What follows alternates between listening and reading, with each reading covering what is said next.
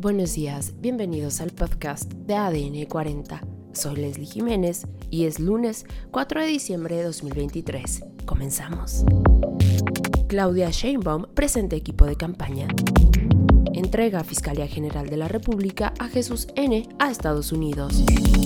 Concierto navideño en el Zócalo Capitalino. Islamista asesina a turista en París. Reportan 700 muertos en Gaza en las últimas 24 horas. Atacan a buque de guerra estadounidense en el Mar Rojo. Pero antes, en nuestro tema principal, a seis años del sismo de 2017, entregan viviendas a damnificados. Escuchemos los detalles con nuestra compañera Lucero Rodríguez, reportera de Fuerza Informativa Azteca. Finalmente, seis años de espera terminaron.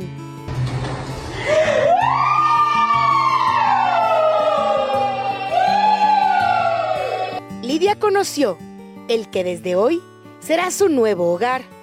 Tras el sismo del 19 de septiembre del 2017, los habitantes del edificio Centauro en la colonia Doctores de la Ciudad de México quedaron sin un lugar para vivir.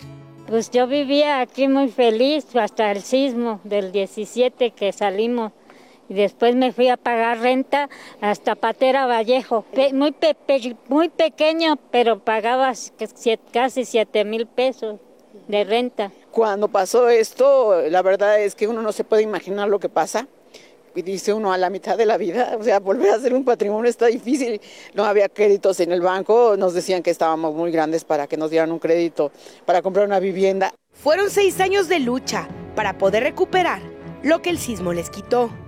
Sí, de llorar, de depresión, de vivir bajo unas condiciones pues, pues muy horribles, ¿no? Muy duro, muy duro, muy difícil. Pensé que nunca nos lo iban a dar, este, que, que este sueño nunca se iba a hacer realidad. Este sábado les fue entregado el nuevo edificio Centauro, que comprende 17 niveles, 62 departamentos y 8 locales comerciales, logro que también es para aquellos propietarios quienes murieron en el camino por recuperar su hogar. Lamentablemente hay gente que no lo pudo ver. Claro, y que lo van a disfrutar, por supuesto que sí, su familia, sus hijos, sus nietos. Con sentimientos encontrados, para ellos este día fue de fiesta. Doña Vicky, por ejemplo, ya hace planes para en su nueva casa celebrar. Estoy emocionada, muy feliz. Próximo año, en mayo 22, cumplo 80 años. ¿Lo va a festejar aquí en su departamento? Claro que sí, aquí en mi departamento. Y Lidia ya está ansiosa por después de seis largos años volver a pasar aquí las fiestas decembrinas. Sí, sí, estoy súper contenta, muy, muy feliz. creo que es el, uno de los mejores días de mi vida. Y va a ser una de las mejores navidades de toda mi vida hasta me quería comprar así un muñeco de Navidad, este, para ponerlo en la ventana y como gusta mucho la Navidad dije la voy a dejar todo el año, no me importa aunque vean que estoy loca. Hoy retoman sus vidas, que para muchos de ellos se habían detenido desde 2017. Lucero Rodríguez, Fuerza Informativa Azteca. Más noticias. Este domingo, la precandidata presidencial Claudia Sheinbaum presentó a su equipo de campaña, dentro del cual están reconocidos nombres que han ostentado cargos públicos como Ramón de la Fuente, Javier Corral, Gerardo Esquivel, Omar García Harfuch y Olga Sánchez Cordero.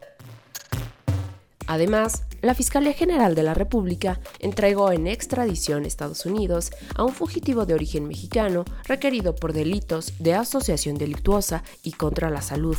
A Jesús N. se le identifica como el lugarteniente más importante de una organización delictiva dedicada a transportar y distribuir cocaína y marihuana en Estados Unidos.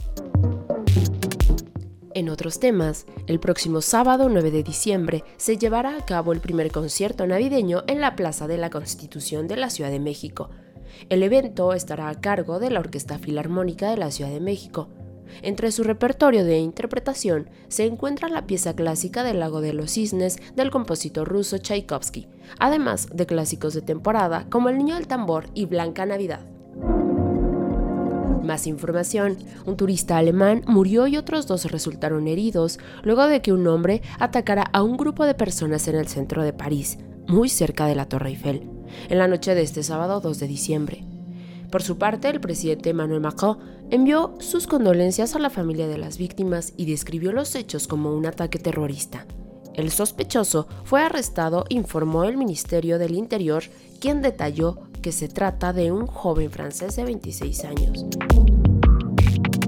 Por otro lado, Luego de que se rompiera la tregua entre Israel y Hamas el pasado viernes, se reportaron 700 muertos en las siguientes 24 horas, la cifra más alta de fallecidos durante un día desde que estalló el conflicto el 7 de octubre.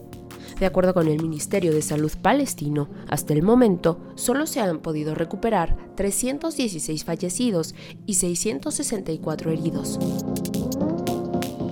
Además, este domingo fue atacado el buque USS Carney por rebeldes hutíes. El barco estadounidense derribó previamente dos drones armados y atendía a una llamada de auxilio de un buque comercial civil, el cual fue atacado por un misil balístico.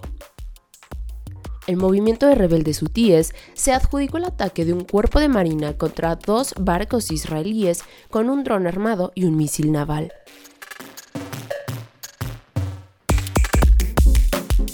Y en los espectáculos, termina la huelga de hambre de la actriz de Sex and the City, Cynthia Nixon, afuera de la Casa Blanca. Esta protesta fue en relación al conflicto que se vive en Gaza desde el mes de octubre. Su postura es contra el gobierno de Israel y a favor del alto el fuego en la franja de Gaza.